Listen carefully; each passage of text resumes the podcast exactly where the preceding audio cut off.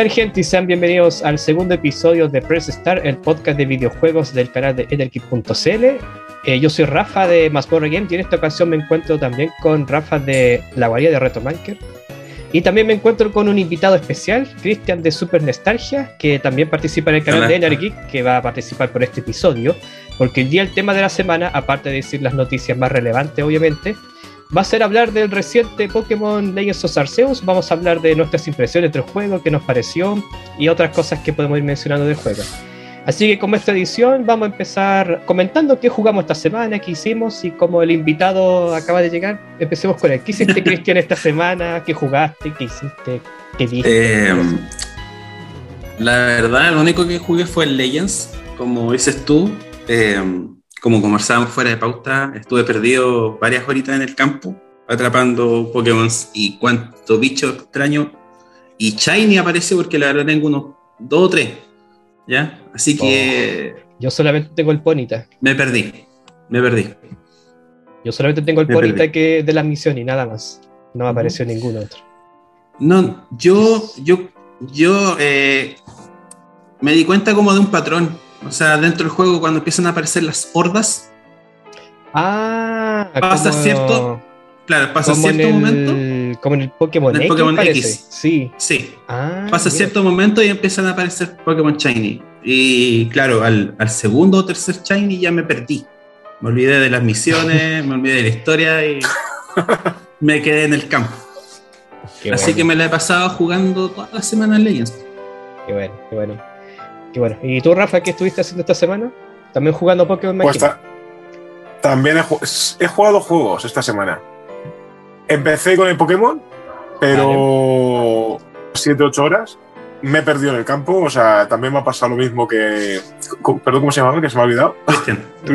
Cristian, me ha pasado lo mismo que Cristian, que, me, pierdo me he perdido en el campo. O sea, es que, bueno, yo, luego lo, lo comentaremos, pero, pero perdido, o sea, me lo he pasado de muerte. Y, no sé qué pasó el otro día, que era el 25 aniversario de Final Fantasy VII. Ah, cierto, ¿verdad? Y, vi un vídeo, me vino la nostalgia y me lo enchufé. ¿El de el remake o el de Play 1? No, el de Play 1, el de Play 1. Ah, ya. El, el, bueno. Bueno, bueno no, que este también es muy bueno, pero el, nostálgico, el nostálgico. El, real, porque al final el remake es no es el Final Fantasy VII, es una parte nomás del juego. Sí, exacto, es una parte. Pero bueno, que, aparte que al final del 7 del remake no me gustó. Ya. No me gustó. ya. Aparece alguien que no debería aparecer. En el final te refieres sin parches, o sea, tal cual el juego. Ah, el final sin parches, eso estoy hablando. Pero te, refieres al, ¿Cómo se llama? ¿Al sin corazón o.? Al sac. a Zack. Vamos a decirlo, si, ya, si ya, ya, todos saben. Me estoy refiriendo a Zack, ¿por qué aparece? Porque en el Crisis Core se deja bastante claro lo que pasa ahí. Pero bueno. Sí, sí, exacto. Pero bueno, no nos vamos a molestar. Así que jugaste Final Fantasy y Pokémon. Jugué Final Fantasy porque me picó el gusanillo, me trajo la nostalgia, vi el vídeo, me vine arriba y empecé a jugarlo hasta la muerte de Iris. A partir de ahí ya me puse triste y lo dejé. y seguí con el Pokémon. Pasaste cosas más alegres. Sí, sí, sí, da pena. Da pena. Da pena.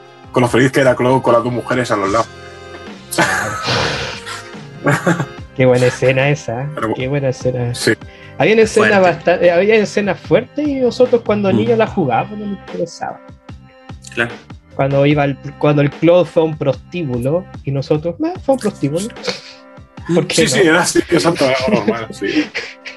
Bueno, eran otros este, en, el, en, el 7 remake está muy bien el prostíbulo. ¿eh?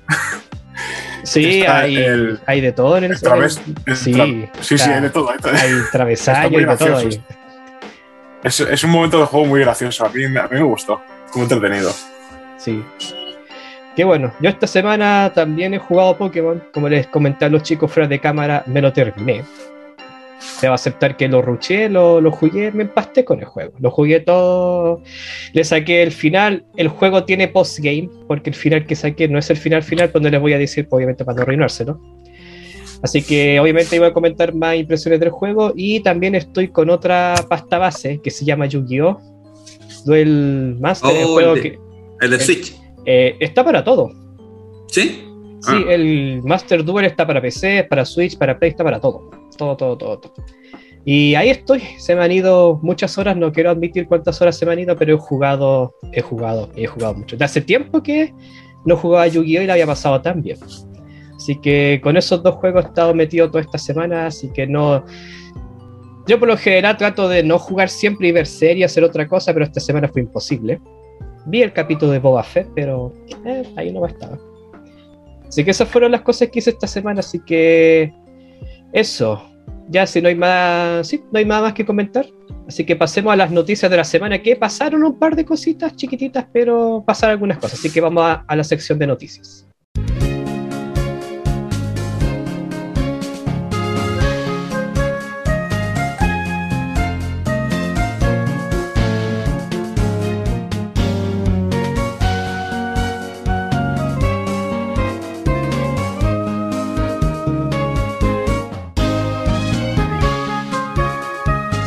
Y estamos de vuelta con Press Star y en esta ocasión vamos a hablar de las noticias de la semana. Pasaron un par de cositas como le había comentado, unas cosas graciosas y unas cosas no tan graciosas, hay que decirlo. La primera noticia que vamos a comentar es, pasó hace un par de semanitas atrás que el Parlamento italiano estaba en una reunión por Zoom, como lo estamos haciendo nosotros ahora en este instante. Ya saben que por el COVID-19 la mayoría de países ha optado por hacer reuniones vía remoto para así evitar contagios de COVID-19. Y un hacker se metió a esta señal de Zoom y no halló nada mejor. Miren la cuestión rebuscada, po, no halló nada mejor que poner un video sexual, un video sexual, no de una actriz de, de renombre como Alexis Texas, no sé, no, de Tifa de Final Fantasy VII, justamente el juego que estabas comentando en el principio. Yo creo Semana creo- aniversario. eso, eso, Sí, yo sí, creo sí. que dijo, yo creo que dijo, ya que Final Fantasy VII está de aniversario, vamos a hacer que sea inolvidable. Y lo hizo. El, Lo hizo. el vídeo está, el vídeo está colgado en Instagram y es muy bueno porque corta la reunión entera, ¿eh? Sí, Es Sí. muy bueno. sí, sí, es como Se- aparece se- un frame y ¡fum! se fuma. Yo lo vi en Se- Twitter hasta el momento en que la, la señora empieza a gritar. Que corten, que corten, que corten. Y se van como Sí, sí, sí. Pero, pero bueno, vamos a ver. Lo que ha hecho realmente el hacker este es echar el currículum.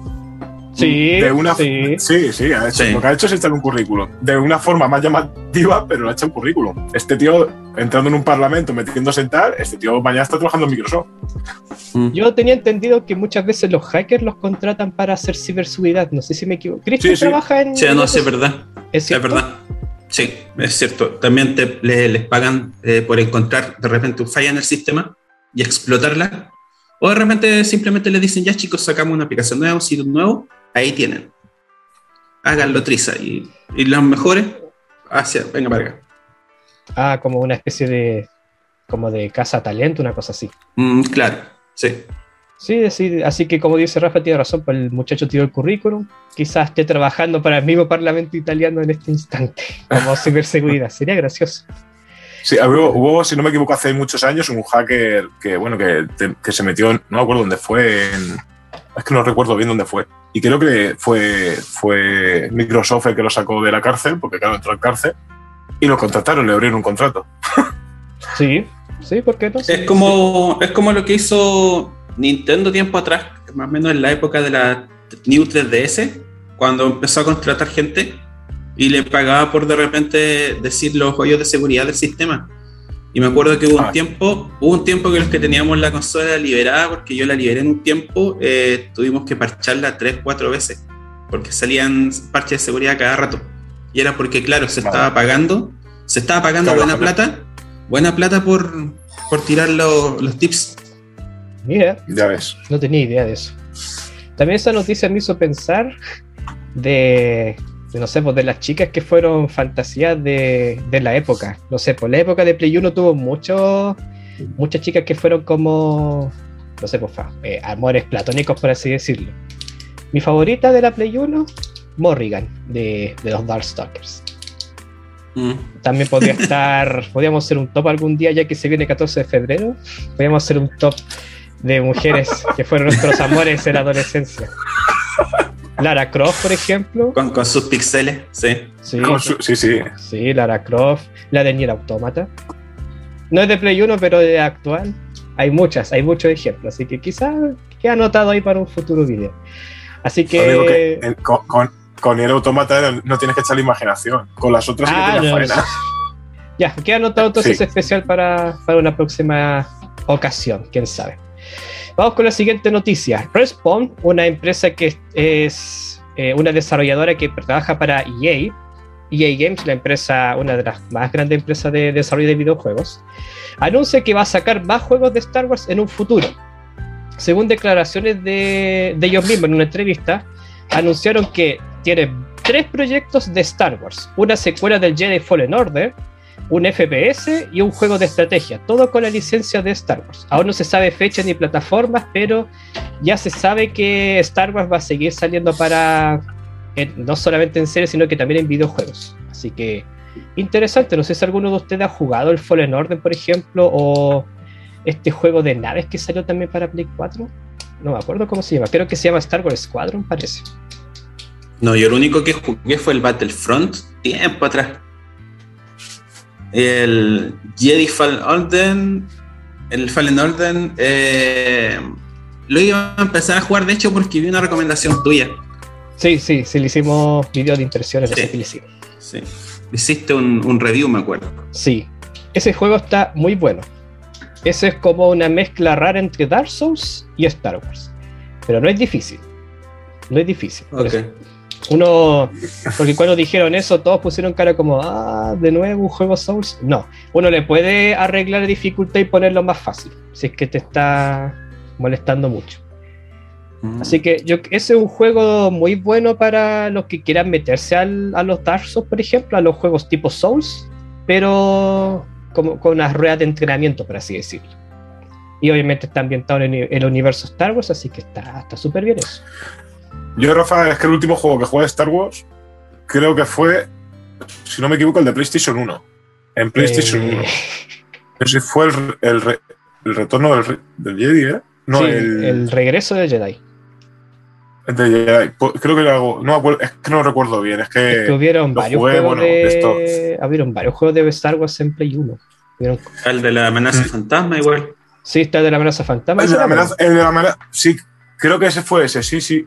Porque me acuerdo yo, bueno, era lo- fue pirata el juego. O sea, no, no lo compré original porque Todos, no daba- todos. La, vaca, la, va- la vaca no daba más leche ya.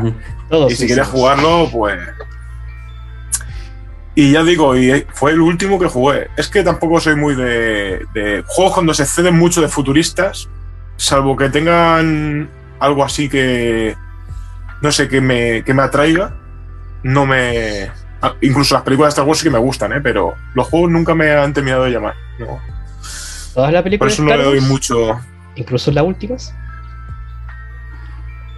Hombre, vamos a ver. Me gusta poner incómoda a la To- gente. to- Sí, Ra- Rafa, toda la vida es entretenimiento. Sí, sí, yo a todo le saco jugo. sí, sí, sea bueno o malo. Porque tengo que admitir que las tres últimas no me gustaron. Me gustó Rogue One, eso sí. Rogue One me gustó, pero las tres últimas no sé. No sé. Yo también desde bien niño vi todas las de Star Wars. La primera que vi fue la amenaza fantasma, vi la peor de todas. Y ahí después vi la, la saga original y ahí me gustó, pero. eh, no, no sé. Lo bueno sí que al menos los videojuegos nos están ambientando en películas fijas. Porque, por ejemplo, el Fallen Order se, se ambienta antes. Sí, se ambienta antes del que Rogue One. O sea, entre la película 4 y Rogue One. Así que también está interesante porque, claro, hacer el juego de la amenaza fantasma o hacer el juego de la de las películas, no me acuerdo cómo se llama la última, igual como que no, no llama, pero eso, qué bueno que estén haciendo más juegos porque este estudio Respawn hace juegos súper buenos. Es, uno de ellos fue este, han hecho Titanfall, por ejemplo, que Titanfall es súper bueno. Han hecho Apex Legends, que también es un... De, todos los juegos de estos tipos juegos tipo Fortnite, Battle Royale, este que más me gusta el, el Apex, hay que admitirlo. Así que eso, hay que esperar a ver que anuncien más juegos, de qué se tratará esto. Ya dijeron que uno va a ser un shooter y otro iba a ser un juego de estrategia. No sé a qué se refieren con juego de estrategia. ¿Será un, un juego táctico? No lo sé, no lo sabemos. Pero lo bueno es que están trabajando ellos en Star Wars y esperemos que la hagan bien. Yo creo que todo, yo creo que todo esto responde eh, quizá la popularidad de, de, las series de ahora, no de, no de, la trilogía nueva, sino de, por ejemplo, el Mandalorian o, o Boba Fett. Boba Fett. Sí, yo pienso lo mismo.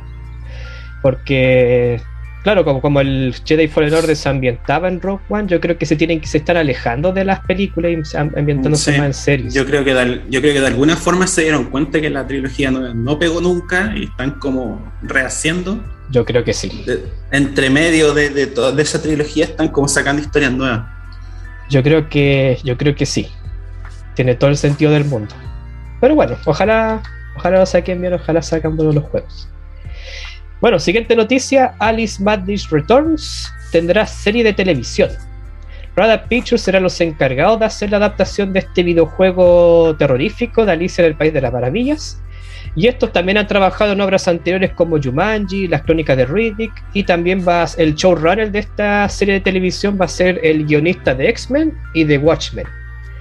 Así que no, han dicho fecha, no han dicho si va a salir alguna plataforma de streaming o, o, no se sabe aún, pero sí se anunció que ya se está trabajando en esta serie de televisión de este juego terrorífico que, bueno, Alice Martin Return sacó dos juegos, uno en Play 2 que se llamaba American Magic Alice, si no me equivoco, y salió este de Alice Martin Return que salió para la generación de Play 3 y 360. No sé si la noticia alegre tanto a la gente, porque este juego siempre ha sido de culto. Sí, yo desde que vi, bueno, este juego nunca lo llegué a jugar. Eh, este juego mmm, lo empecé a conocer cuando lo presentaste tú en tu canal. Y después de ver el, el, el esto que van a sacar, lo de una serie de televisión y tal de, de, de Alice, he pedido el juego, he pedido, he encontrado el juego por, por una página de estas de, de compraventa y todo pedido, a ver si me lo traen. Y lo ah, el como, juego, ¿lo pediste como por, por eBay algo así? No, es, es una Wallapop, es que es una página que hay aquí en España, que es una. es para usuarios. Es como eBay, pero, pero a lo pobre. Wallapop. He escuchado mucho hablar de Wallapop. Debe ser como Mercado Libre. Como Yapo. Como Yapo. Que acá en Chile uh -huh. se llama Yapo. Como, claro, es como una página de compra y venta, pero que de gente de a pie, pues, me imagino. Sí, es justo. Ah, Exacto. Ya, ya, que, ya, bueno, la, hay muchas empresas metidas, pero. Pero que es para particulares, normalmente. Ah, entiendo. entiendo Entonces lo encontraba bien de precio dentro de, de cómo se cotiza y, y, digo, bueno, voy a pillarlo. Lo que no sé si estará completo. Eh, no sé, no es que está difícil de. Está bien difícil de encontrar porque salió en su momento, pero como le dije, este juego siempre ha sido de culto. No mucha gente lo. Ni siquiera en la época lo jugaron tanto. De hecho, el juego de Play 3 venía con el código del juego de PlayStation 2, porque de hecho, por eso, porque muy, gente, muy poca gente lo, lo probó y lo jugó. Porque el único atractivo que tiene el juego es que Alicia en el País de las Maravillas, desde un punto de vista más terrorífico, que Alicia realmente mm. está mal de la cabeza. Está loca. Sí, sí, sí. Está, está loca. A mí Eh, me por- gustó, por a mí me eso- gustó por- el juego, sí. Por eso, Rafa, vi, vi tu gameplay y, y me llamó mucho lo que es la ambientación y todo, el enfoque que le estaban dando. Sí, sí, Y de dije, hecho quiero, la... hacer- quiero hacerme con él. Me llamó mucho la atención, tío. Y dije, voy a probarlo, quiero probarlo, quiero jugarlo. Sí, de hecho la ambientación es lo que tiene bueno el juego. Y eso, yo lo compré más que nada porque Alicia en el País de Maravilla es uno de mis libros favoritos y una de mis películas favoritas. No la versión de Tim Burton, sí, la versión de Disney. Esa me gusta más. Encuentro que la versión de Tim Burton es demasiado... ¿Cómo es? ¿Cómo, ¿Qué palabra estoy buscando? Como demasiado artificial, no sé. Demasiado Barton. Demasiado Barton, exacto. Es como ver el Mm. cadáver de la novia o ver Es como, claro, es como ver la siguiente parte del cadáver de la novia o si no del extraño mundo de Jack. Es como la tercera parte. Claro, a mí me gusta ese director, pero a veces se, se peca de ser demasiado repetitivo. Eso sí, Ujú. es el defecto que yo le veo a Tim Burton porque ha hecho películas buenas. A mí me gusta mucho el, el Barbero de la calle del infierno, por ejemplo, que es un musical y a mí no me gustan los musicales, creo que es uno de los pocos musicales que me gustan. Pero sí, las películas que después sacó, por ejemplo, Alicia o Sombras Tenebrosas, eh, ahí ya se sentía cansada la forma. Eso sí. Eso sí. Pero bueno, yo estoy emocionado porque debo ser uno de los pocos que le gustó este juego, pero si a ustedes lo jugaron en su momento o les gusta el universo Alicia, quédense al pendiente porque va a salir una serie de televisión. Ahora bien, no sé si es que está el. Siempre está el resquemor de que las películas basadas en videojuegos están condenadas al fracaso. Últimamente no ha sido así porque, por ejemplo, la película de Uncharted se ve buena, la película de Detective Pikachu salió buena. ¿Y qué otras películas más salió de videojuego últimamente aparte de eso? Resident Evil. Ah, veo Resident la- Evil. sí, Resident Evil está muy bien también. La de Sonic también me gustó a mí mucho, ¿eh? ¿Cuál? La... Ah, la de Sonic, So- sí, So- toda la razón. Sonic. La de Me, Sonic, me pareció muy entretenida. pero la de Sonic se, se salvó solamente por el cambio de diseño. Claro, Eh, sí, sí, salió, la, salió el- e- esa de Resident Evil por el remake del remake, donde mostraban a Leon que era latino, Sí, personajes sí. que como que... eh, no. Pero al ver- no sé si No está. pegó mucho, no pegó mucho. No sé si serán peor, si será peor que las de Djokovic. No sé. Pero no me gustó tanto. Silent Hill es buena también. Silent Hill es bien infravalorada. La película de Silent Hill es bien infravalorada y igual es interesante. Pero no sé qué pasará. Pero no sé qué pasará con las series, porque no, no hay muchas series basadas en videojuegos. Y tampoco sabemos si va a ser en, live action o animada. Porque va a salir la serie de Cuphead también, así que ahí tenemos que ver cómo sale la cosa.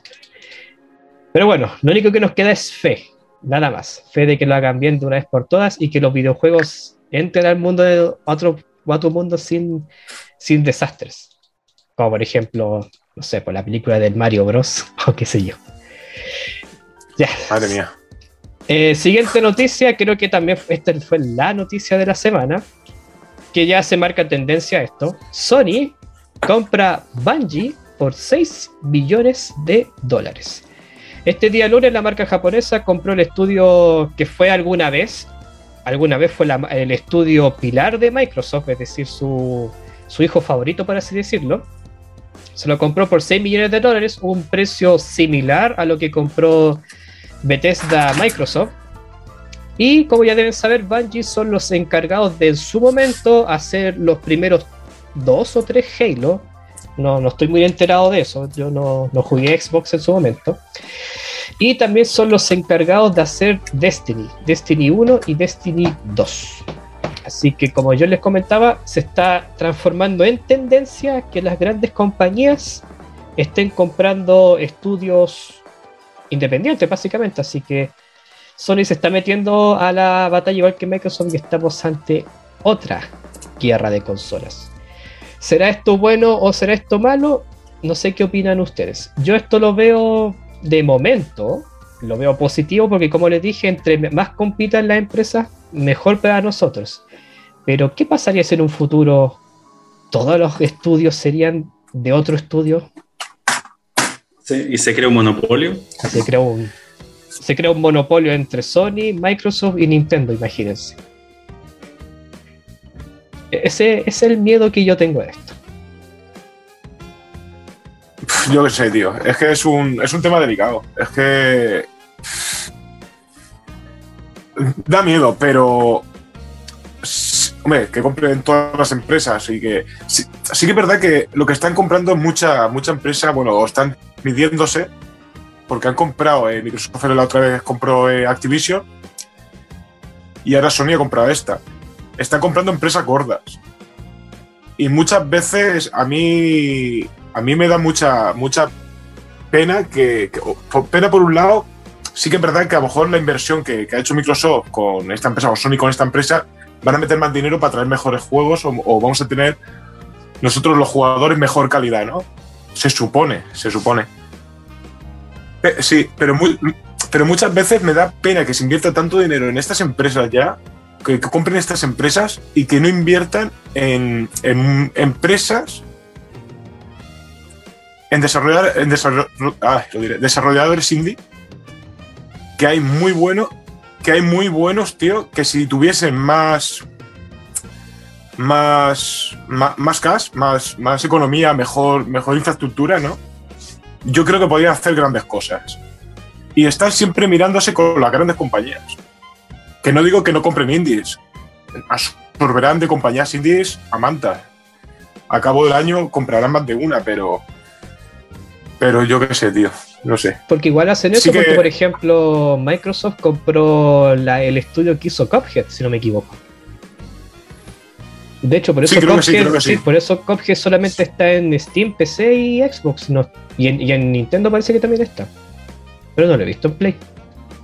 Que yo sepa. No, en Play no está, es verdad, pero sí, en Nintendo Switch sí que estaba en digital. Y Nintendo también compra estudio indie y se queda. Por ejemplo, eh, por ejemplo, el estudio que hizo el remake del Pokémon Diamante, ¿cómo se llama? No me acuerdo. No me acuerdo. Pero también lo compró y se quedó calladito y, y siempre compra. De hecho, Nintendo Switch, de todas las eh, compañías grandes, es la que más estudio indie yo le veo. Porque el juego independiente que sale está en Switch. Está el Hollow Knight, por ejemplo. Está el, el Cuphead, está, hay mucho independiente en, en Switch. Sí. Gra- grandes juegos, ¿eh? Sí, sí, sí. Y todos buenos juegos, exactamente. De hecho, el, el Nintendo hace una conferencia solamente de sus juegos independientes. La... Tiene un nombre, pero se me olvidó. Como el Nintendo Direct, pero solamente de indies. Que la sacan como una o dos veces al año. Entonces, eso es como también una señal de que cada empresa tiene como su política de hacer las cosas. Ilka se llama la, la empresa Ilka, está. del Ilka. Pokémon Diamante. Ilka, que sacaron un parche de día 1 más pesado que el acero. 2 giga, 2 gigabytes, sí. Sí, sí, sí, sí.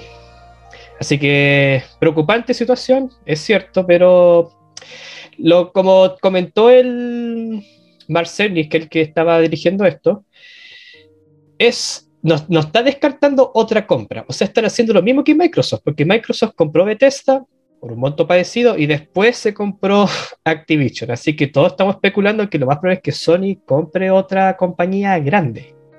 ¿Cuál será? Todo el mundo apunta a que Sega. Sega. Porque Sega, Sega tiene Atlus, Sega tiene Yakuza, Sega tiene Sonic. Y todos esos juegos son prácticamente juegos que salen solamente en PlayStation. O sea, salen de primera. en primera línea de ahí. Puede ser, porque Sega hace muchos años que ha tenido problemas económicos, que ha tenido problemas en directiva, muy parecido que lo que pasó con Activision. Entonces, para salirse del hoyo, lo más probable es que se dejen vender. Así que uno de esos candidatos sea Sega. Otro candidato que podría ser también es Konami. Si, Konami. Sony, si Sony compra Konami, a ello lo veo una buena noticia. Eh, Porque Konami hace años que no ha sacado un juego decente mínimamente. Así que En los 90 era, en los 90 era, era empresa, sí. en los sacaba 90 juegazos. era estaba a la altura de, de Square Enix, estaba a la altura de, de Capcom, ahora es, no es ni la sombra de lo que fue. Así que si, si, si- si Sony compra Konami tendríamos de vuelta Castlevania, por ejemplo. No creo que tengamos de vuelta Metal Gear, porque Metal Gear es de, Kon- es de perdón, es de ah, Kojima. Creo, o me equivoco. No, parece que Metal Parece que. Parece que Metal Gear es de Konami. Creo que sí, creo que sí. Quizás lo tengamos de vuelta, quién sabe, o no sé, quizás tengamos IP nuevas. Así que esos son como los dos candidatos que se están moviendo por internet. Y un tercer candidato que se habla mucho también es Square Enix, pero no creo. no lo creo. Con el no creo. creo. Puede ser también, pero no creo porque Square Enix tiene a Final Fantasy, tiene eh, Tomb Raider, tiene Deus Ex, tiene Dragon Quest. Son juegos muy, muy grandes. mm, Sí. Sí. Es que eso mismo, Rafa, eso mismo, Rafa, pienso de Sega. Sega también tiene, tiene, tiene cosas grandes. Entonces, que compre también Sega, mm, tiro más a Konami. ¿Tú crees que competiría más Konami? Yo creo que sí. Es que yo, yo, la- yo, yo también creo que las otras dos no creo que se quieran arriesgar a estar solamente en una plataforma. Con Eso. los tremendos títulos que tienen. Sí, yo creo que por ahí va la idea. Sí, yo creo que, claro, como son tan grandes y tienen juegos que venden mucho, claro, no, no van a querer salir, pero que no necesariamente, porque Microsoft cuando compró Activision dijo que igual los Call of Duty van a salir en todas las plataformas como siempre. Pero también está el tema de que quizás Microsoft un día se amanezca de mala y diga no, solamente en Xbox, así que no, se sabe. O les damos el juego base y le prendemos los DLC, que no vienen en el otro. O con, lo, que hicieron, por ejemplo, con, con Tomb Raider, que un año sale para Xbox y el resto sale, después de un año recién sale para el resto de plataformas que no le resultó tanto, eso sí, esa medida. Porque igual yo me espera que saliera la versión con todos los DLC para Play. Por ejemplo. Así que en eso estamos, la comunidad en eso estamos, expectante a ver qué pasa, porque si Sony compró un Bungie, que una, en estudio, no es un estudio muy grande, porque tampoco es tan grande como Activision y Bethesda, pero igual un, un estudio que tiene peso, o sea, hizo los tres primeros Halo, o sea, igual tiene su, renombre. Así que vamos a tener que estar pendientes a ver qué hace Sony después, qué va a comprar y especular de lo que va a pasar, porque no nos queda más que especular y suponer qué cosa va a pasar. Y quizás se imaginan que después Nintendo salga una noticia así también. ¿Qué podría comprar Nintendo? Porque Nintendo no tiene. Es que, es que estas empresas compran a estos estudios para generar IPs propias, se supone. Pero, ¿y Nintendo para qué necesita eso? Si Nintendo es la rey, el rey de, lo, de la IP propia. Tiene Pokémon, tiene Zelda, tiene Mario, ya con eso. Ya con eso ya puede. Sí, con, Eso, con eso sobrevive. Con eso, ah, con, ah, con eso sobrevivió todos estos años, o sea. Sí, sí. Mario, Kirby, Pokémon, ya está, y Zelda, ya está. Yo creo que a Nintendo le hace falta sí. Y, si, y si, ven que, Rafa, y si ven que recan un poco, entonces te sacan un Metroid. Claro. Otra en, otra en F0 de vuelta. Otra en F0 de vuelta, por ejemplo.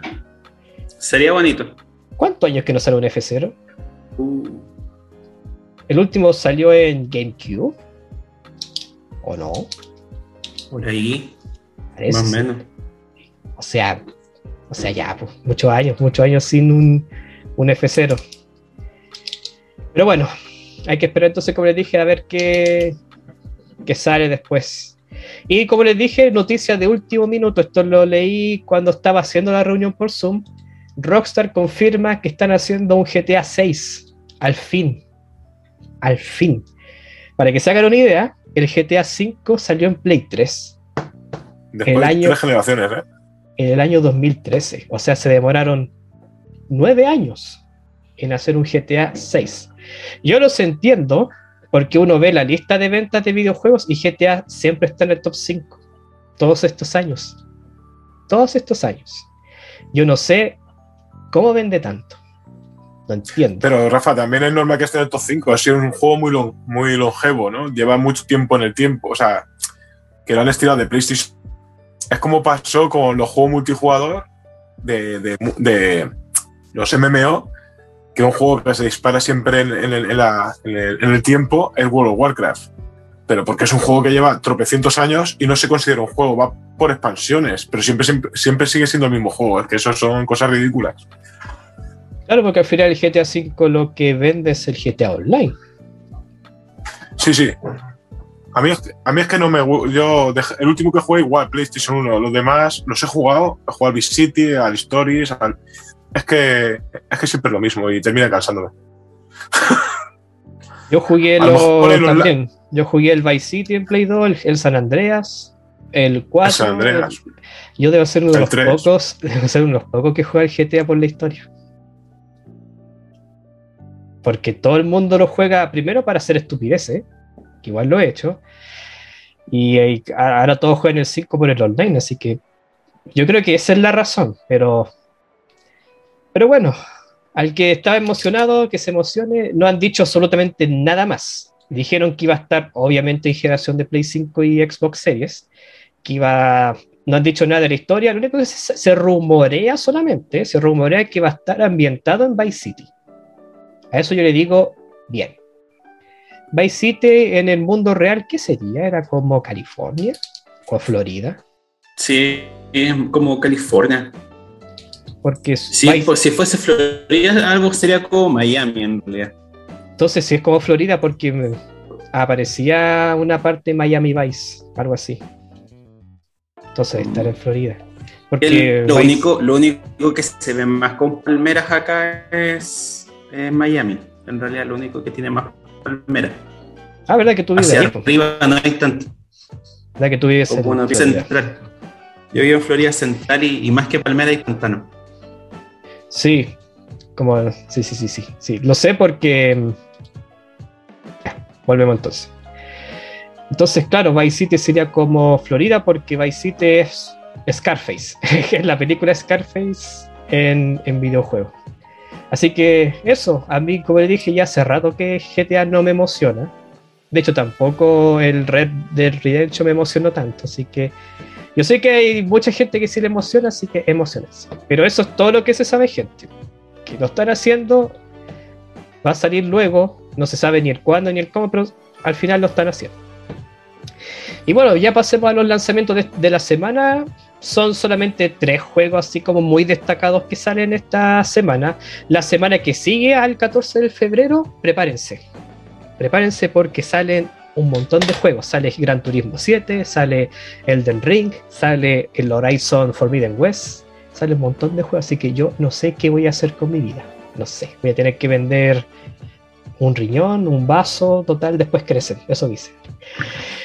¿Qué juego sale esta semana? Sifu, el 8 de febrero va a salir para PC, PlayStation 5 y PlayStation 4. Es un juego beaten up de orientales, por así decir. No lo conozco, no sé de qué se trata, pero se ve interesante. También Es un, sale- creo que si no me equivoco, Rafa, Dime. Rafa, creo que si no me equivoco, es un es, es un tipo Souls, ¿eh? pero, pero de, de guantazos. ¿eh? Creo que el juego va a ser duro. ¿eh? De todas maneras, sale el día 8 de febrero, pero sale en digital solo.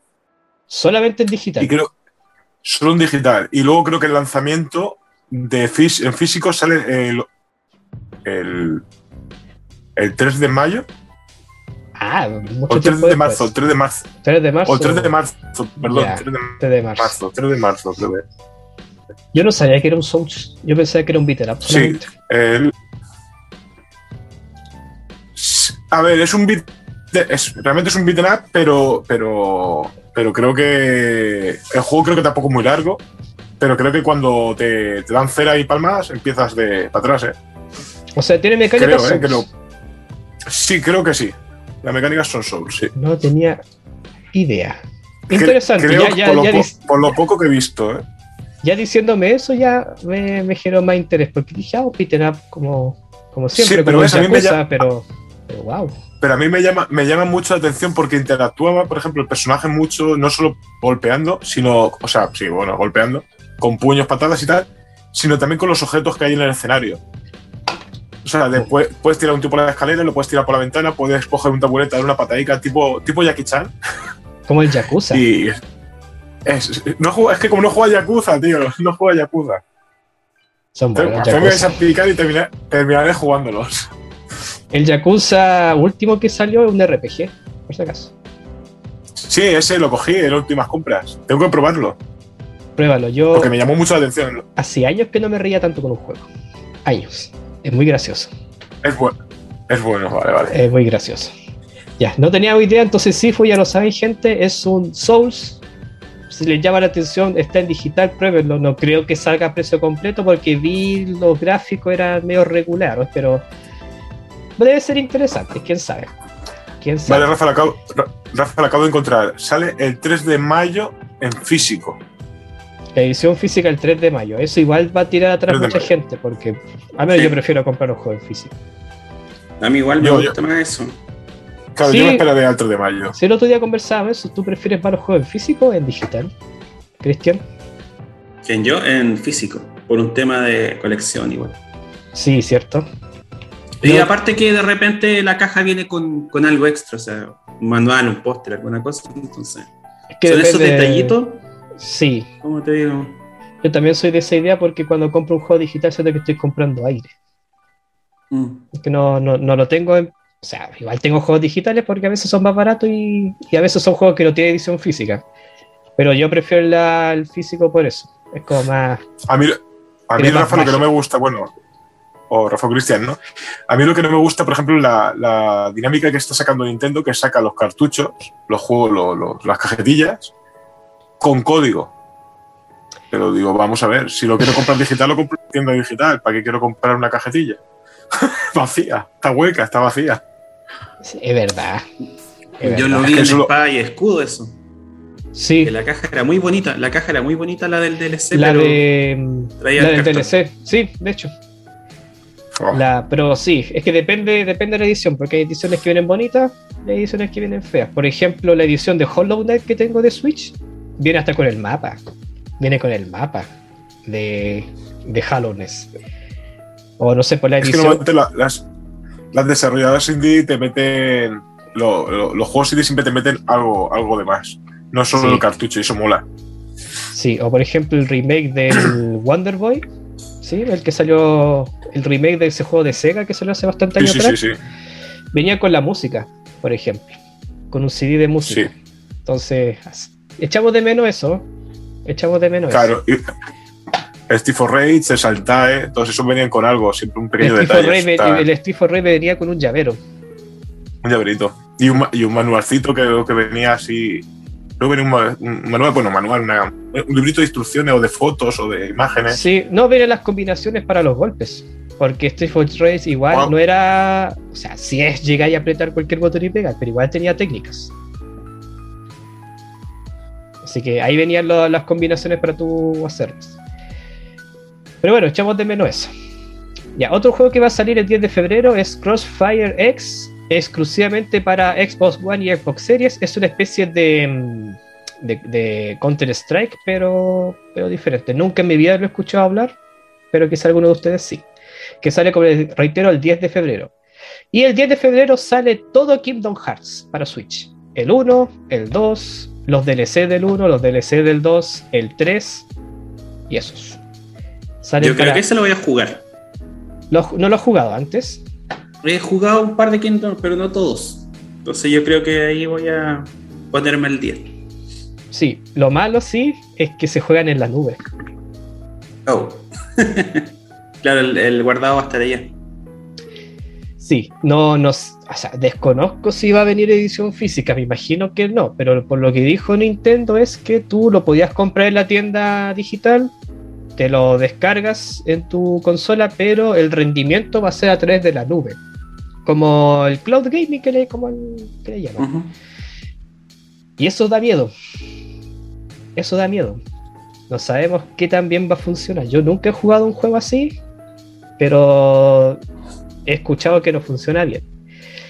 Así que, bueno, en, la- en su defensa, Kingdom Hearts tiene más de 20 años. Así que no creo que sean juegos ultra demandantes. A menos que sea el 3. El 3 salió hace poquito. Claro, el 3, el 3 ya rinde más, tiene, pide más, es más exigente. Claro. Claro, Pero ojo que Mario, Mario, Kart también tiene más de 20 años y en el emulador de su de Nintendo 64 se, se fue a negro. Es que eso, es que eso es el, el tema. Sí, no, es, un, es un detalle eh, eh, no menor el que dijiste. Sí, porque me enteré que, claro, pues sacaron la- el emulador virtual de 64 y que corre atroz. Sí, en, en- en internet corre súper mal. Ya.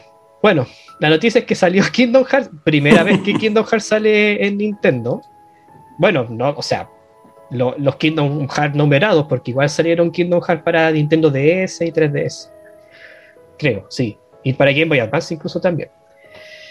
Pero bueno, ahí veremos. Yo les sugiero personalmente a los que les interese jugar, como es tu caso, Cristian, que esperen a reseñas. Mejor. Que esperen a que digan, no, el juego no corre, o no, el juego se cae, o que digan, sí, el juego realmente funciona bien, cómprenlo. Porque como va a estar en la nube, ahí yo tengo mis dudas.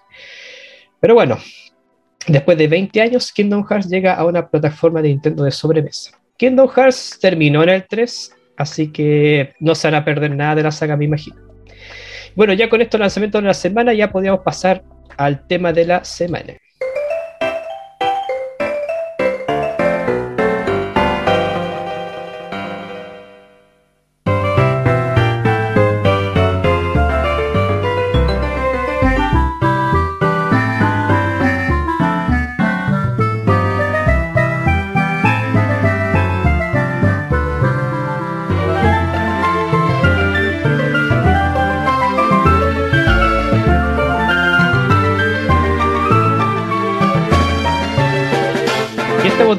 El podcast de Press Star y el tema de la semana, como se lo estaba diciendo al inicio, va a ser sobre el reciente juego de Pokémon, que es este Pokémon Legends Arceus. Así que vamos a comentar qué nos pareció el juego en cuanto a su historia, gameplay, apartado visual, etcétera. Todos los apartados técnicos que uno podría mencionar del título. No sé si empezamos contigo, Rafa. ¿Qué te pareció el juego a nivel visual, a nivel de gameplay?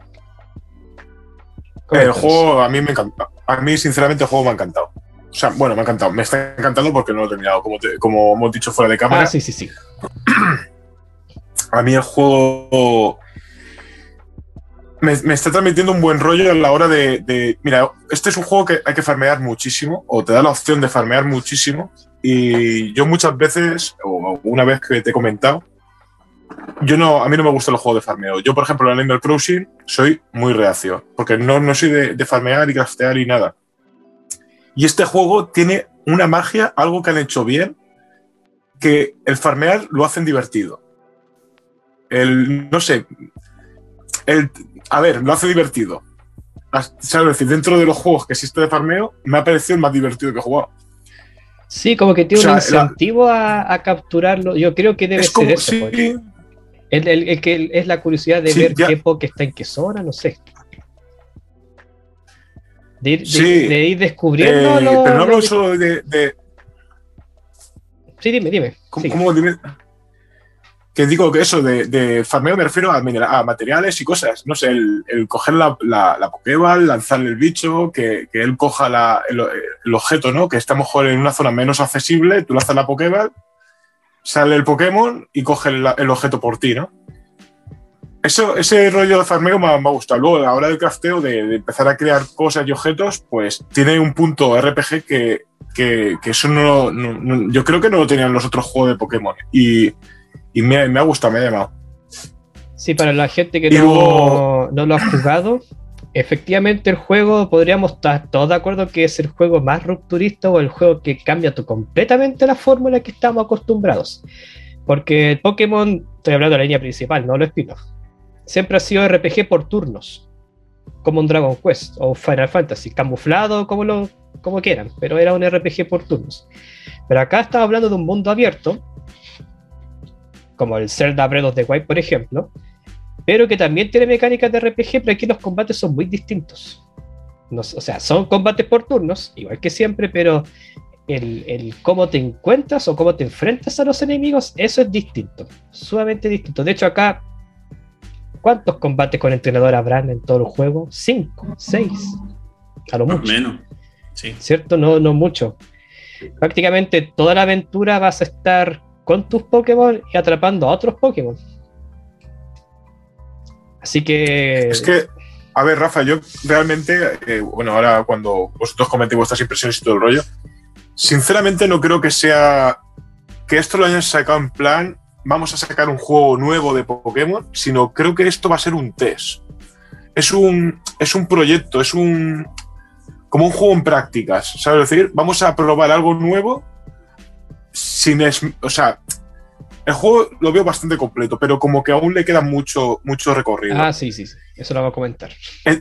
sí, entonces eh, es como que el juego es un, pequeño test ¿no? que están haciendo a los jugadores. ¿Para qué? Para que si la fórmula que están sacando nueva, que yo pienso que, es bastante buena, que es una mejora bastante grande dentro de, de su dentro de su juego, ¿no? dentro del Pokémon, mundo de Pokémon, pienso que, que les va a funcionar y pienso que el próximo juego que saquen va a ser ya el verdadero juego Pokémon, el, verdadero nuevo Pokémon. Este yo creo que me meteré algún parche, alguna cosita, pero pero yo creo que es un juego de prueba lo que nos han sacado. Yo concuerdo contigo en un punto, pero yo creo que esta prueba ya la hicieron. Porque si lo piensan, el, juego es como el, área, el área silvestre del Pokémon Espada. Sí, sí es una área más grande. Sí. Entonces, por eso yo creo que ya hicieron la prueba y claro, pues, todo el mundo habló peste del Pokémon Espada y habló virtudes. Y una de esas virtudes fue el área silvestre. Y ellos, yo creo que eh, la Game Freak tomó esa opinión y dijo, ¿por qué no hacemos un juego solamente del, del área silvestre y creo que este es la. Yo creo que este es el resultado de este experimento. Pero igual concuerdo contigo, a lo mejor yo, yo también concuerdo, yo creo que a partir de ahora todos los juegos de la línea principal van a ser así. No sé qué opinas tú. Ojalá. No sé qué opinas tú. Ojalá sean así. Bueno, yo en realidad cuando lo... Este juego yo lo esperaba harto, cuando vi el, el tráiler, me acuerdo la primera vez cuando hicieron los anuncios tanto del remake, del remake que en realidad es un remaster, y el Legends que de super hypeado. O sea, el momento ya de prenderle cuando te dicen, eh, no sé, no sé si, bueno, para la gente que no ha jugado en un momento, te dan la bienvenida al juego y te hacen eh, recorrer el, primer escenario. Y ya tú, cuando te puedes mover a, todas direcciones, ya eso marca un, marca un eh, hito. Vamos a hablar de spoilers del juego de las, pero de las primeras horas solamente, así que igual si la gente lo iba a probar, se iba a enterar. Claro cuando ya te empiezas a mover en todas direcciones, ya cachai que, la, que, el, cuento va hacia otro lado. Sí, porque ya, em, uno inicia y, ya con mucha libertad. claro, y eso en realidad como que tú quedas para adentro, wow. O sea, yo ahí ya le agarré el gustito al juego. Y claro, igual, igual que Rafael, al igual que tú, yo me la he pasado farmeando como les contaba detrás de cámara. Yo la historia la, he tomado en cuenta, pero hasta por ahí nomás. O sea, cuando ya empecé a ver que de, una, de, un, de un arbusto salía, por ejemplo, un Ponita, al rato salía un Pikachu, al rato me salía un, char, un Chimchar, por ejemplo, porque también sale un Chimchar de repente por ahí, eh, no, ahí me quedé pegado. Sí. Pero sí, yo creo que eso, eso es lo que motiva al farmeo la, curiosidad de encontrar ese Pokémon ahí. Hace tiempo que no, no me pasaba algo así, porque por ejemplo, explorando, haciendo tonteras, te puedes encontrar con un Poké que, jamás pensaste que iba a estar ahí. Porque... ¿Y, no, y, los, y los Pokémon tienen carácter, ¿estáis fijados? ¿A qué te refieres? Como... Los, muchos Pokémon salen, te miran, te persiguen, o si no, netamente te miran, te siguen y al rato te atacan. Es como sí, extraño. es que, claro, cada, es, cierto, es, cierto, cada uno tiene su comportamiento. Claro, hay algunos que incluso, por ejemplo, lo abra, huyen. De hecho, todavía no puedo pillar un abra, por lo mismo. Pilla un cadáver, pero no un abra, porque se teletransporta. O hay otros Poké que tú te acercas y huyen de inmediato, como los Starly, por ejemplo, y hay otros que te miran y te atacan. Como el meme que el, paras, el paras viejo, el paras. El paras con cuchilla, vaya. El paras viejo. El paras siempre ha sido un poke tan y es, acá es muy, mm. muy chorizo. Es agresivo. muy agresivo. Te mira desde un par de metros y ya te está atacando. Muere con un, muere con un ascuas, pero, pero de igual te ataca. sí, es un tema muy interesante. O, o, el meme que ha rondado todo internet, el Snorlax, que aparece en la primera zona del juego. Todavía no lo puedo atrapar. ese, yo tampoco. ese Pokémon.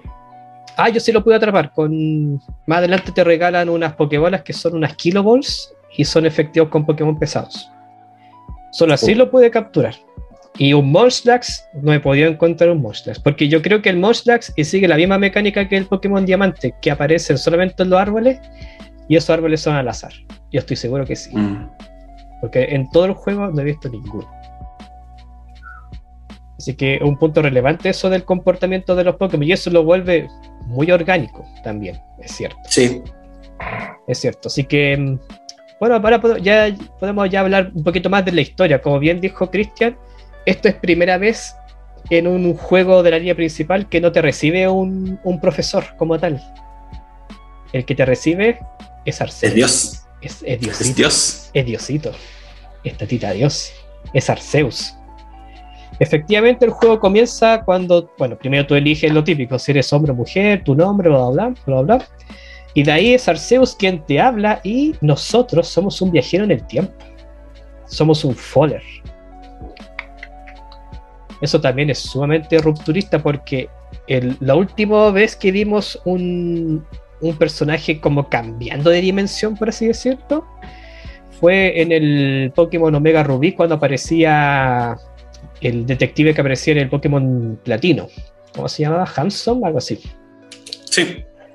Y también aparecía la, chica que era la que combatía la torre batalla en el Pokémon Esmeralda.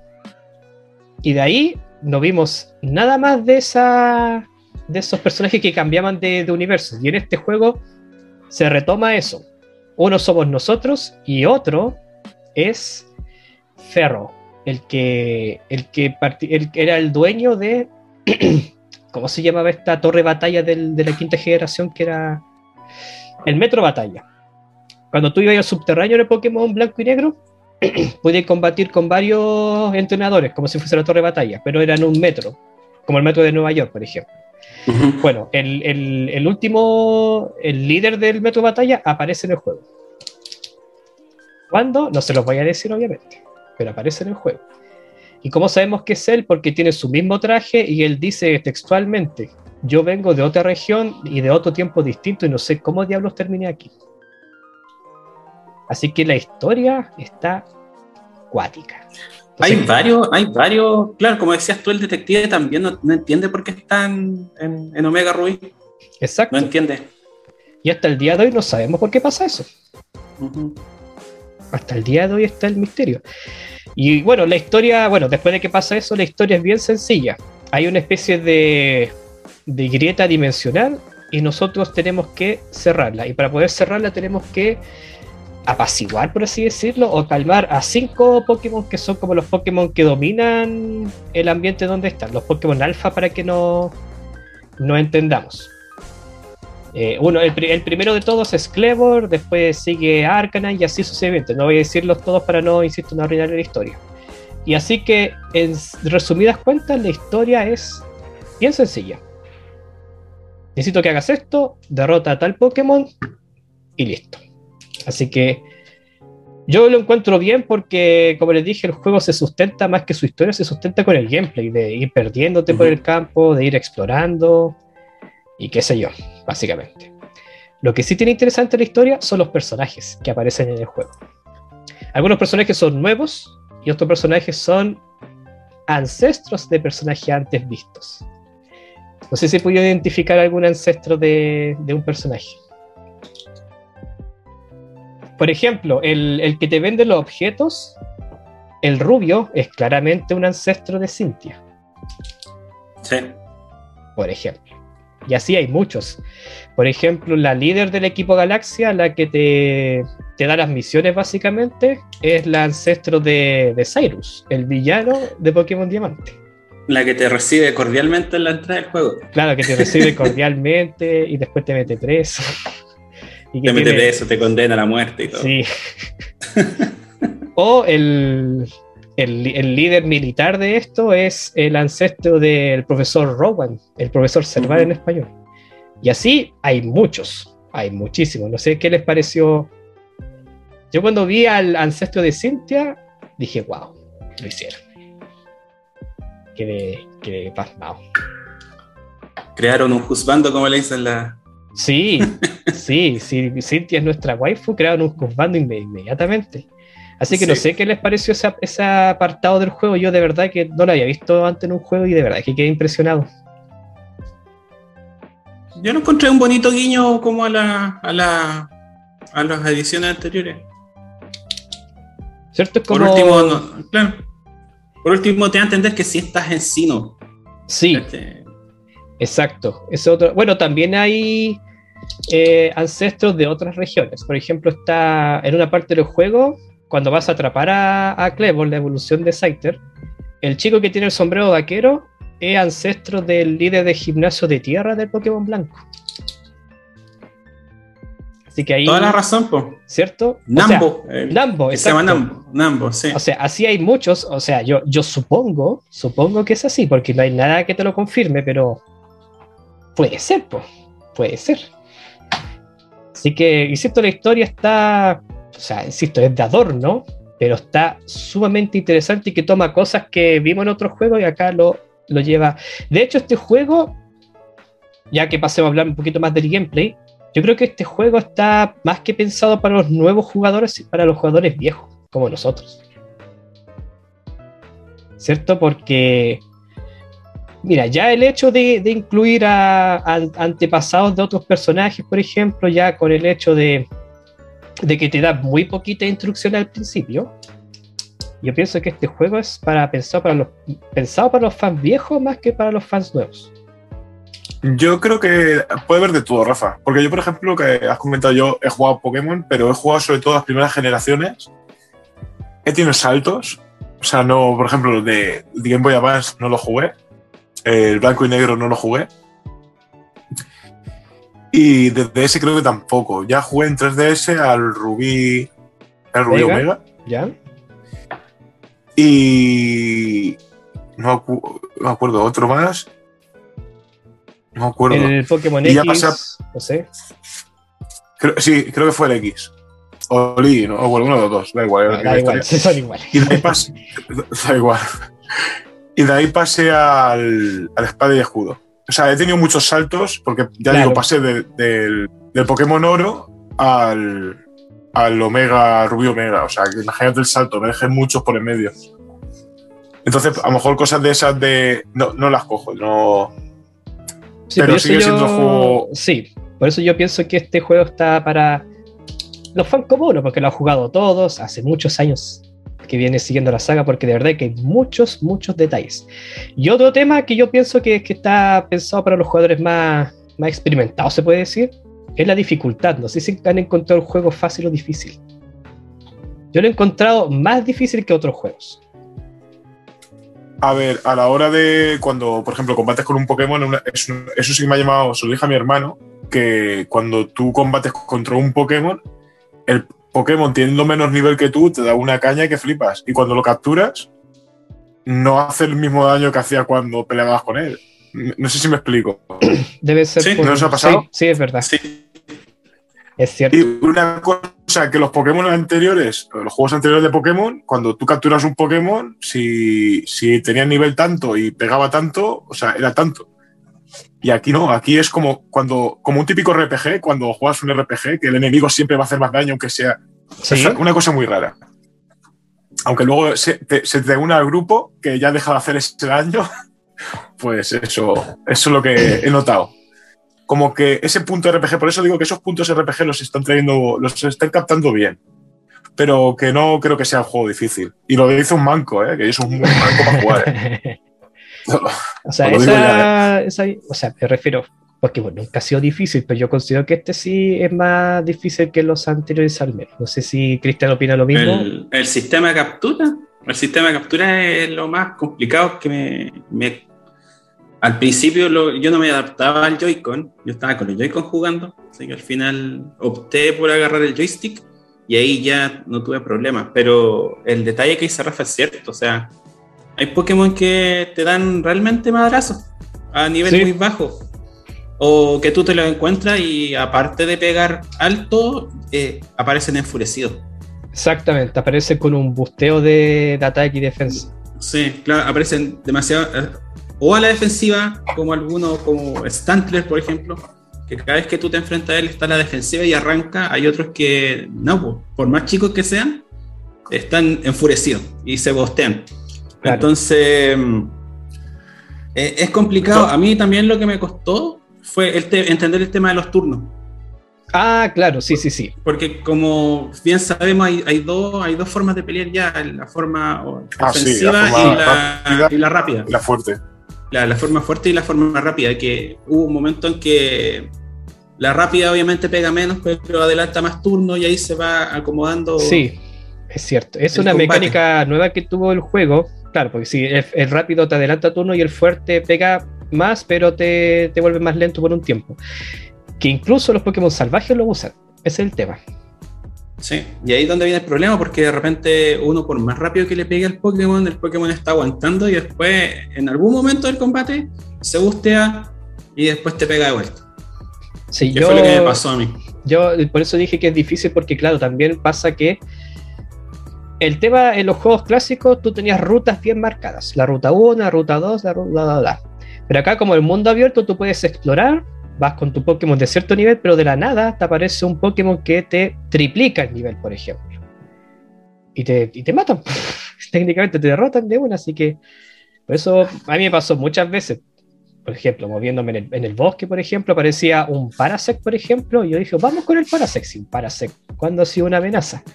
Y esa vez fue una amenaza, pues me derrotó todo el equipo. porque tenía nivel 40 y era nivel 10, por ejemplo. Así que por eso dije que la dificultad no, está un poquito más alta que los juegos anteriores, pero uno se acostumbra igualmente. O sea, igual tú puedes farmear nivel y después Sí, es. Ya después se vuelve más, más sencillo. Aunque cada vez que uno cambia de, de zonas, el- los niveles van aumentando exponencialmente, por si acaso. Ya la zona final tiene nivel 60, 70 casi. Una, una tú- pregunta a vosotros. ¿Sí? Dime. Didi, Cristian. Cristian, Didi, Didi. No, no, no. eh, te- te- te- me perdí, me perdí, me perdí. Dime no. Una pregunta a, los dos, os lo hago a los dos. ¿Os habéis ahogado en algún momento en el juego? ¿Habéis caído al agua y no? Yo creo que a todo el mundo que la, la- eh, está al juego, dice, intenta nadar de una parte a otra, Sí. empieza poquito a poco y todos hemos muerto ahogados. Sí, sí, porque hay muchas partes que están separadas por un río y claro, pues uno Sí, que, dice, que llego, llego piensas igual. que llegas y no llegas, no llegas. Hasta que uno Yo llega al, al basurillo no llega. Sí, yo el primer día to- incluso tomé vuelo. Dije, de aquí yo creo que con un salto, si tomo vuelo, llego al otro lado. Y me eché hacia atrás y todo, pegué y claro, caí en la orilla. Pero igual se ahogó. Sí, no, sí. Está programado de esa manera, sí. Mm. Y también el tema del daño de caída. O sea, uno puede tener game over. Sí, Mm. Si los Pokémon te atacan al entre... Porque también eso es muy distinto. Te pueden atacar a ti como entrenador o tú eh, quedar fuera por, por algún daño dentro del escenario, como caerte a un, de un precipicio, qué sé yo. Chingarte la rodilla como está, estaban diciendo. Claro. Así que eso también es bastante nuevo y bastante distinto. Y otro, otro punto que mencionaron bien, volvieron las monturas. Y eso también. Entonces estaba hablando de las monturas. Acá volvieron las monturas efectivamente, ya dejamos de lado el Pokémon que tiene que aprender vuelo o el Pokémon que tiene que aprender surf y regresamos a las monturas que vimos por primera vez en, en la región Alola, en Pokémon Sol y Pokémon Luna.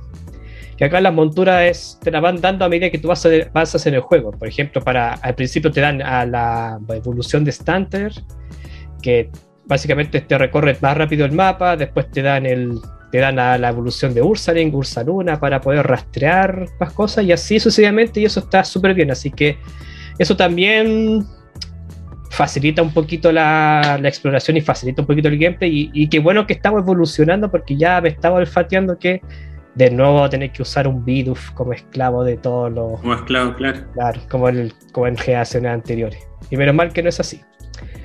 Y hablando de Pokémon también, otro hito que se cumple en este juego, primera vez en cuatro generaciones que tenemos evoluciones de Pokémon viejos. Por ejemplo, tenemos la evolución alternativa de Scyther, que es Clevor. Tenemos la evolución de Basculin, que es Basculition, que Basculin siempre fue un Poké nada, de quinta que no, no aportaba ni nada. Eh, ¿Cuál otra evolución tenemos? Si mal no recuerdo. Tenemos una, una aparte de, de, Sneasel. de Sneasel. Sneasel tiene una forma Hisui que es, en vez de ser de tipo hielo, creo que de tipo lucha con veneno. Parece, si no me equivoco. Y así, o sea, de verdad que hace tiempo que no. La, la misma evolución de Stantler, que es una de las primeras monturas, así que aparte de tener formas regionales, también tenemos evoluciones de Pokémon viejos y eso está súper bien. De verdad que yo echaba de menos que, que hicieran evolución a Pokémon antiguos. Que insisto, la última vez que vimos algo así fue en, cuarta generación, pues en la generación de Sinnoh. De ahí en adelante no hicieron nada más, solamente se dedicaron a hacer Pokémon distintos, Omega Evoluciones, por ejemplo. No sé. Así que eso también está, está interesante. Y vamos ahora a uno de los problemas que yo encuentro que tiene el Ra- juego. Rafa, perdón. No, dime, ¿qué pasó? Ah, perdón. Que digo, hablando del juego, o sea, hablando de lo que han dicho de las evoluciones, han cambiado la cinemática de la evolución, la ¿no? cinemática y la música. Sí, Y la música.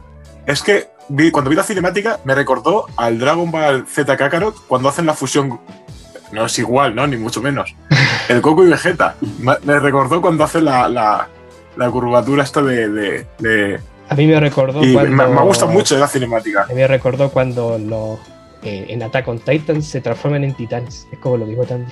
Sí, justo también, sí, sí. A mí lo que me gustó de esa cinemática es cuando, bueno, de partida sale el Pokémon que va a evolucionar, pero en un momento el, po- el nuevo Pokémon te mira. ¿Se han fijado? Sí. Mm. Es Se mira así, es como que lo enfocan. Entonces esa parte la encontré bonita. Sí, sí, sí. Acá también uno puede sacar a los Poké en cualquier momento. Sí, ahora bueno, justamente hablando de eso, yo creo que uno de los problemas que tiene el juego son los gráficos. O sea, el juego se ve, el juego se ve bonito. Cuando uno empieza el juego, te, tú estás en un Japón antiguo y todo, visualmente es así, se ve, se ve bonito, todo tiene una estética muy japonesa.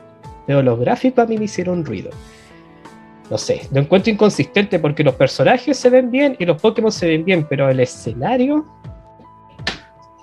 no sé, ahí siento que le faltó, le faltó más trabajo. Cariño. Me faltó más cariño. Sí, sí, hay algunas partes en realidad que como que queda ahí. Sí, eso, eso es como... De, el- de hecho, a mí me. De hecho, cuando hiciste el video reacción, a mí también me pasó. Cuando entrabas a la casa ah, y perdías los sí, zapatos. Es que es una cuestión súper. Es un detalle chico para. Quizás puede ser muy chico, pero igual es como. es que un detalle, o sea, que, es que para los que no, no saben, cuando uno entra a, a una casa, porque claro, los japoneses sacan los zapatos cuando entran a una casa, tú entras y no hay ninguna animación de que la chica se saca los zapatos, sino que tú entras con los zapatos, entras a la casa y apareces desca- descalzo de una. No hay una animación entre medio, entonces ahí yo creo que le faltó, como dice Chris, yo creo que le faltó, no sé si cariño, pero sí le faltó más trabajo. Porque hay, y ahí hay mucho, o sea, también he visto en internet, hay un montón de glitch, hay un montón de errores, hay, hay veces que he visto que la, el, el protagonista de la nada se ahoga, siendo que no hay agua, por ejemplo, o Pokémon que atraviesan árboles o que atraviesan paredes. Eh, A mí me, a mí me salió un Bidoof en un árbol. Mira. No y el, el Rapidash Alpha que aparece en, la primera, en el primer escenario grande, me acuerdo que en un momento me acerqué, le tiré una Pokéball, se escapó y quedó dando vueltas en círculos como trompo. Ah, como 10 minutos. se, se glitchó. Sí, y estuvo ahí dando vueltas. Así que al final seguí. Por lo mismo. Es que son, no, o sea, no es nada que te arruine el juego, pero son detalles que se van como, Sí, ¿no? se- es que se van acumulando y uno dice que fome, que mal, que mal, porque después yo hice, dije, ah, el Zelda se veía así y, y me puse a ver un gameplay de Zelda y el Zelda se veía mejor que este juego y el Zelda salió el año 2017. Entonces yo, yo creo que se enfocaron demasiado, yo creo que se enfocaron demasiado en el gameplay quizás, en el desempeño, pero poco en los gráficos. Que es el Pero mismo. es que igual, si te fijáis, como que Game Freak y Pokémon no arriesgan mucho. No arriesgan mucho en ese aspecto, porque después del fiasco que fue la batalla en 3D del X, como que quitaron eso. En Ah, puede 3DS. ser. Pero es que me refiero que siempre el juego de Pokémon que salía antes, mínimo se veía. Mínimo se veía a la altura, por así decirlo. Porque claro, cuando salió, no sé, pues, Diamante y Perla en Nintendo DS, se veía súper bien, porque está en un Nintendo DS. O no sé, cuando salió Pokémon XY, salió la 3DS, se veía bien en ese instante. Estaba en 3D, el Pokémon Sol y Luna también se veía bien. Incluso, aunque mucha gente no le guste, porque hay mucha gente que yo no entiendo por qué odia a Pokémon Let's Go, no sé por qué. El Pokémon Let's Go se ve súper bien en la Switch. A mí me gustó mu- mucho, ¿eh? Me, me pareció un juego muy bueno, ¿eh? A mí hay gente que le ha puesto, sobre todo la gente que es más. eh, que, que vivió la época, ¿no? Lo, la- lo, eh, sacó juego muchísimas, pero a mí, por ejemplo, me trajo nostalgia. O sea, es como ver el juego antiguo, algunos cambios, porque hay cositas que son cambios que tal, pero muy poco. O sea, eso es como en pocas palabras, como la adaptación que han hecho con el Resident Evil 2. Un remake un poco muy, muy, muy detallado, muy manteniendo la, la- lo, lo que es la, la historia o, el- o la trama o, o la aventura, ¿no? Claro, pero con una. Es que acá yo creo que a la gente le, le molestó que la mecánica de captura fuera como el Pokémon Go Y la crianza igual sobre todo. y la crianza. Recuerda que, recuerda que subías con vallas, subías de nivel. Eh, tenías que generar Ah, sí, sí. caramelos también. Sí, sí, sí, también. Es cierto. Pero Y a sí, mí me moló, a mí me hizo gracia cuando cogías tú el Pokémon, que te lo pasabas a la, a la Pokéball esta. Ah, la- sí, sí, sí, sí. Que ahí debe estar. Y te lo, enchufa- te lo enganchabas en las llaves de, en las llavecitas de, de- ¿cómo se dice esto? De, de- de la casa, ¿no? Y te ibas por ella a andar y luego jugabas con el Pokémon y así, y luego que cada vez que caminabas, luego lo pasabas otra vez a la consola. Que Y sí, te marcaban los pasos. la consola y el Pokémon y, y te sacaba caramelos y cosas y estaba chulo, estaba chulo. Sí, sí, sí, yo creo que el... Por eso, yo creo que a la gente le gustó por la crianza y por lo- la captura, pero ese juego era para atraer a nuevos públicos, desde un principio se notaba, pero el juego se veía ese- de todas maneras, Rafa, el Pokémon Let's Go no, no lo sacó Game Freak, ¿no? ¿Sí? ¿Con ello? ¿O no? ¿Sí fue Game Freak? Estoy un 90% seguro que sí. No, es, no fue ni, ni el, el- ¿Cómo se llama? Niantic. Mm, O sea, es que ellos sacaron la el Pokémon Go de, de móviles, pero el Pokémon Let's Go fue de Pokémon, o sea, de Game Freak. Espérate, espérate, lo tengo, lo tengo, lo tengo aquí, voy a, bu- voy a mirarlo mientras. Ya, mientras. Rafa confirma, yo estoy un 90% seguro que sí, porque. O sea, no estoy seguro. Pero ¿cuál fue el problema? Cuando llegaba a Pokémon Espada y Pokémon Escudo, yo creo que ahí fue el problema con los gráficos. Y sí, yo creo Sí, que. fue Game Freak. ¿Fue Game Freak? Sí, fue, Fue- Game Freak. Ajá. Entonces yo creo que el problema fue ese, porque como claro, todos vimos que la área, sal- área, área silvestre estaba estaba súper entretenida, pero también tenía gráficos regulares, gráficos regulares. Así que eso es el único defecto que le veo al juego de Arceus, que gráficamente no está no está a la altura, hay que decirlo, gráficamente se ve, o sea, insisto, no se ve feo el juego. No se ve Pero pudo haber tenido, pudo haber tenido una mejora. Sí. Exacto, pero se puede A- haber a mí visto- lo- Dime. A mí lo, a mí lo que me chocó eh, fue de que por primera vez vemos que el protagonista gesticula palabras y no habla. Sí, ¿Te eso es otra fijado? cosa. Sí, gesticula más que en otros juegos. Sí, porque Gesticula, acá. tiene, tiene expresión, eh, responde. De hecho, cuando, cuando caemos del- de la grieta, Sí, la primera cosa que nos preguntan es que si sabemos dónde estamos. y Claro. no. Y, el, y como te digo, el protagonista gesticula, pero no tiene voz. O sea, eso lo eché de menos. Eso Y es- y otra- es como mucho ya esa es otra queja que seguir tengo. con la tradición de que.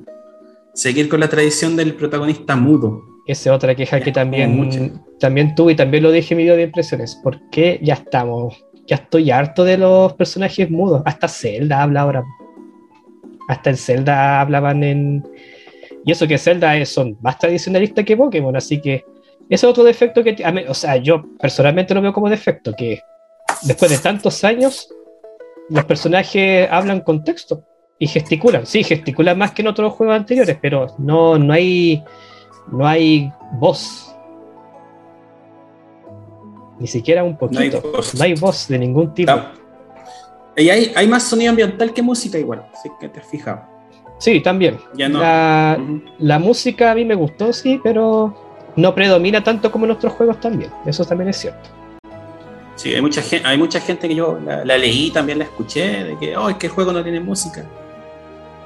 Pero en realidad, eh, Es como que- pasamos más tiempo en campo abierto, como que se hace innecesario. Exacto. Insisto, como un juego de los juegos de mundo abierto rara vez se destacan por su música. Rara vez. Siempre es ambiental, pues si está ahí, está ahí en lo tuyo. Así que esos son los puntos más negativos que yo le veo a este, a este Pokémon Arceus. Em, no sé si hay ot- hay otro apartado que nos queda mencionar. Ya hablamos de la música, el apartado visual, los gráficos, el gameplay. O ya, porque ya llevamos varios tiempo, harto tiempo ya hablando del juego, ya podemos ir cerrando con conclusiones. Yo creo que para ir cerrando, es uno de los mejores Pokémon que ha salido en mucho tiempo, si no es que el mejor. Se va a transformar en un favorito instantáneo para muchos. En redes, en redes la comunidad lo ha aceptado súper bien el juego y yo creo que esto va a marcar cómo van a ser los juegos futuros. Yo creo que este juego va a marcar cómo va a ser la novena generación. Que cuándo va a Yo salir. estoy, quién de, yo estoy de acuerdo con ustedes dos, y sobre todo con lo que dijo Rafa, eh, de que mm, este es un juego experimental, yo creo. Sí, Yo también estoy de acuerdo con eso. Estoy también de acuerdo con eso. O sea, nos, van a, nos van a mostrar todo lo que podemos hacer Sí. y nos van a invitar también a soñar con lo que vamos a poder hacer quizá más adelante.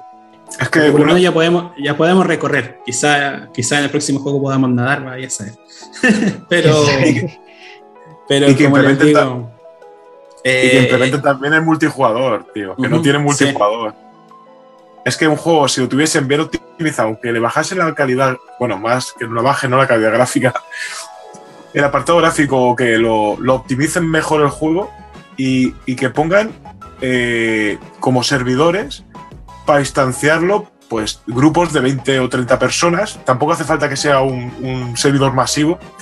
Y estaría guay, imaginaos, nosotros tres jugando dentro de la misma pantalla, ¿sabes? Intentando capturar en- dentro del mundo. Yo, puede ser, yo creo que podría ser muy entretenido. Ah, Sí. Aparte, que habilitasen lo que sería el modo de combate, que eso no lo tiene. el Eh, no momento, tiene modo online. Hasta el momento o sea, el modo online local, solamente es lo- para intercambiar. pa- pa- para intercambiar, exacto. Entonces, pero estaría guay, ¿eh? Aunque ya digo, no hace falta que metan un servidor masivo, sino 20 o 30 personas, haces tu grupito de amigos o, o gente que quieras invitar, los metes todos y, y te sale la jartara que te puedes pegar en ese juego. Todos Sí, con los cascos. Pero igual yo creo que eso va a salir en un futuro, porque igual anunciaron que el juego iba a tener DLCs. O. eh, Puede ser, claro. Sí, claro, o- juego está inter- sí, porque yo, había leído que iban a incluir, por ejemplo, capturas de legendarios, como era antes. Por ejemplo, había escuchado que iban a incluir a Darkrai, que iban a incluir a Cresselia, por ejemplo. Y que lo tenías que ir a capturar, no, no como ahora que te entregan el Poké y listo. No, tenías que tú ir a capturarlos como era antes, los, los famosos eventos de, Sí, sí, sí.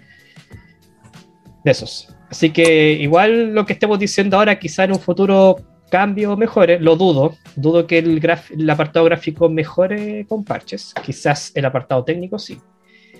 El apartado técnico sí, yo creo, pero lo gráfico yo creo que ya sería demasiado. No, los gráficos ya están. ya Eso están yo así. creo que ya eso lo veremos en, en un próximo juego, porque al fin y al cabo intentarán siempre sacar algo mejor.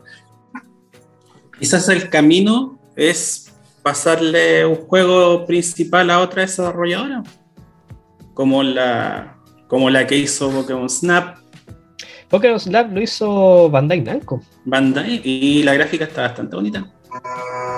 Sí, pero igual son, son propuestas de juego bien distintas, porque Pokémon Snap es un pasillo.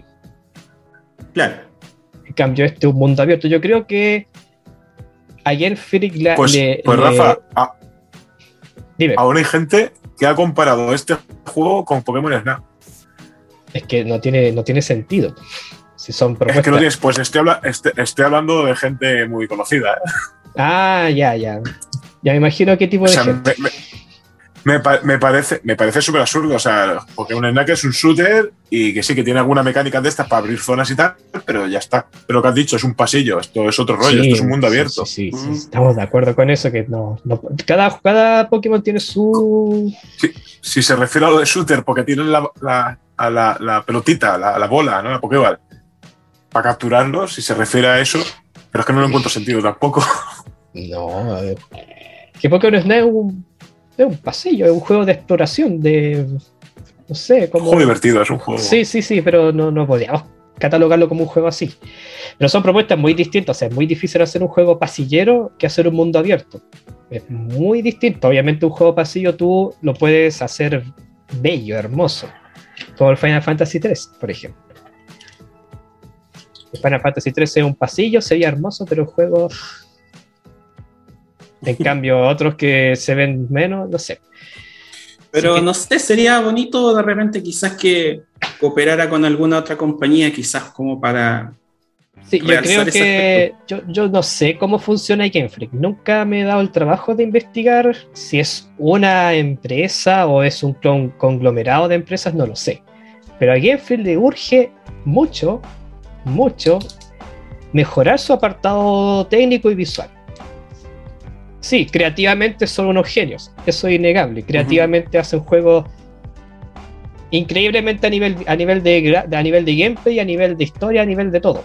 Pero le, le urge, es urgente que, que metan gente que sepan cómo desarrollar gráficamente sus juegos para que cuando salgan, salgan perfectos. Porque insisto, si el juego tuviese los mismos gráficos que el Zelda, por ejemplo, que estén que no tenga esos detalles que dijimos de que el protagonista se ahoga en cualquier parte, que los pokés se, se glitchean o que no, no se saquen los zapatos por dentro de su casa, el juego sería 10 de 10. Pero no lo es. La idea, la idea no es sacar un DLC al primer día. Sí, sí. Exacto, la idea no es sacar un parche a, Un parche, un parche, un DLC, claro. Decir no, si después lo arreglamos, como por ejemplo el, remaster del Diamante y Perla, por ejemplo, que tampoco me gustó tanto por lo mismo, que no se veía feo, pero lo encuentro inconsistente.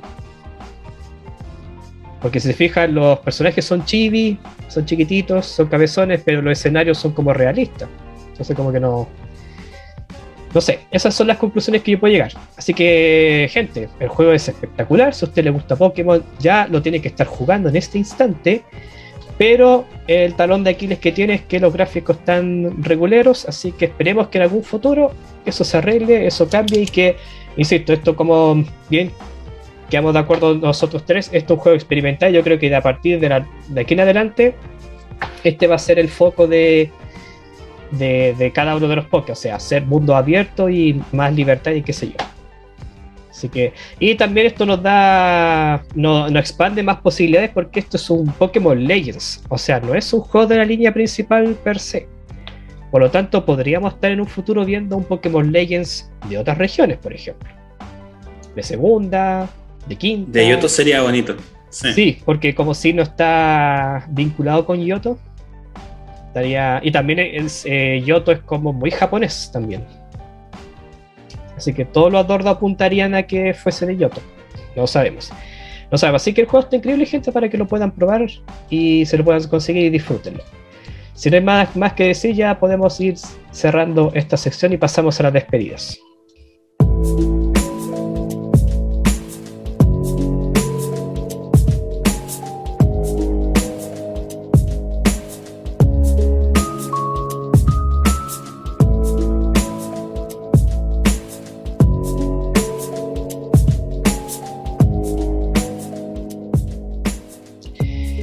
Bien, ya cerrando este programa, no me queda más que agradecerles su sintonía, su atención para los que están. Este capítulo puede estar disfrutando como siempre en iBox, en, en nuestro podcast de Press Start, también lo pueden estar disfrutando en Spotify, también con el mismo nombre. Van a ver también la versión en video en el canal de Energy.cl, en su página y en su canal de YouTube para que se puedan suscribir. Y no le había comentado al principio, soy un estúpido, me tienen que despedir. Este episodio va a salir en la radio, en la 103.3. Si nos están sintonizando desde ahí, de verdad, muchísimas gracias y un saludo para cada uno de ustedes. Y también quiero agradecer a Rafa y a Cristian por haber participado en este capítulo. De verdad, agradecer su participación porque la conversa fue bastante interesante, bastante amena. Creo que los tres concordamos en casi los mismos puntos, así que eso está súper bien.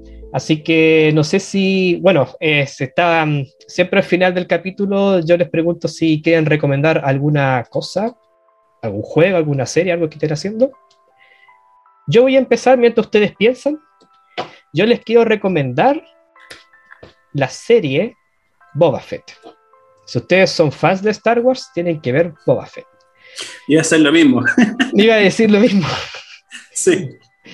La serie está bastante buena.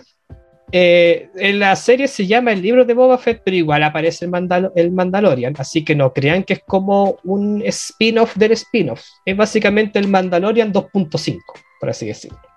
Porque igual continúa la historia, igual se repiten algunos personajes, así que si pueden, si son fans de Star Wars y no la han visto, traten de verla, traten de pedirle a algún vecino, algún amigo la cuenta del Disney, que es súper cara y no vale la pena, la prestada por esa y ven Boba Fett, que van seis capítulos, creo que son ocho, así que están a punto de finalizar.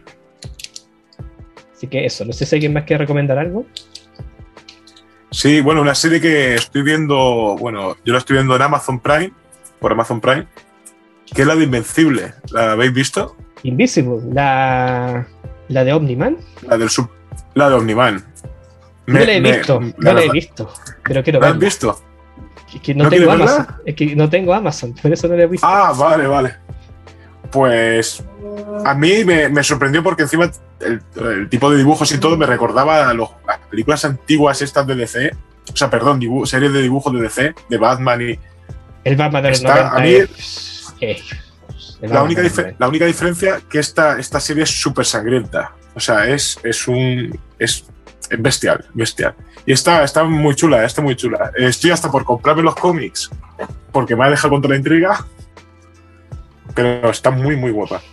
Sí, sí, Invisible he visto imágenes y quiero puro verla, pero como no tengo Amazon no, no la he podido ver porque yo ya tengo, estoy a tope de la de los servicios. Tengo Netflix, Disney y HBO ya y pago Spotify también, así que no estoy ya hasta el cuello, no puedo comprar más. Y Cristian, no sé si otra cosa aparte de Boba que te voy a recomendar. Eh, para ver con la pareja. Sí, una, una sitcom que, que, yo no le tenía mucha fe, pero hasta el momento no, no me ha decepcionado, que es How I Meet Your Father de Hilary Duff, que está en Hulu, que es la contraparte de Cómo conocí a tu padre. ah, es como... Eso te voy a decir, porque está How I Met Your Mother y este es de Your Father. Claro, esta es como la, la, contraparte. Ah, yo no le tenía mucha fe al principio, pero hasta el momento me ha entretenido bastante. Así que la recomiendo como quieran pasar la tarde con, con la polola, la novia, la esposa, el esposo, o la pareja, el amigo. Está, está como bien, bien, bien, bien, bien tranquilita, bien suave, bien entretenida. Eh, Boba Fett igual. Sí, ¿cierto? Boba Fett está, muy buena, sí. y, y nada, pues juega en el Arceus sí, de verdad es, el juego, es el juego de la, de la semana, así que hay que jugar. Estuvimos casi dos horas hablando de Pokémon Arceus acá, acá, no acá sinceramente, acá sinceramente no lo encontré en ningún lado. Todavía está agotado. ¿En serio? Sí, se agotó a los dos días. Uh. ya no lo. Yo ni siquiera ni siquiera lo veía. Y aquí en España también, ¿eh? Es que yo lo compré en preventa y tuve que hacer fila como por media hora, pero sabía que estaban agotados. Uh. Bueno, ahí. No, está agotado, no está ni. la, la, edición física está bonita, eso sí. Hay de todo. Y, eso, gato, sí, con mayor razón no lo encuentras. Sí, ok. Sí, yo le recomiendo que pille la edición física porque adentro de la caja tiene un arte súper lindo. Viene sin manual ni, ni cosas, pero el arte dentro de la caja está súper bonito. Eso sí.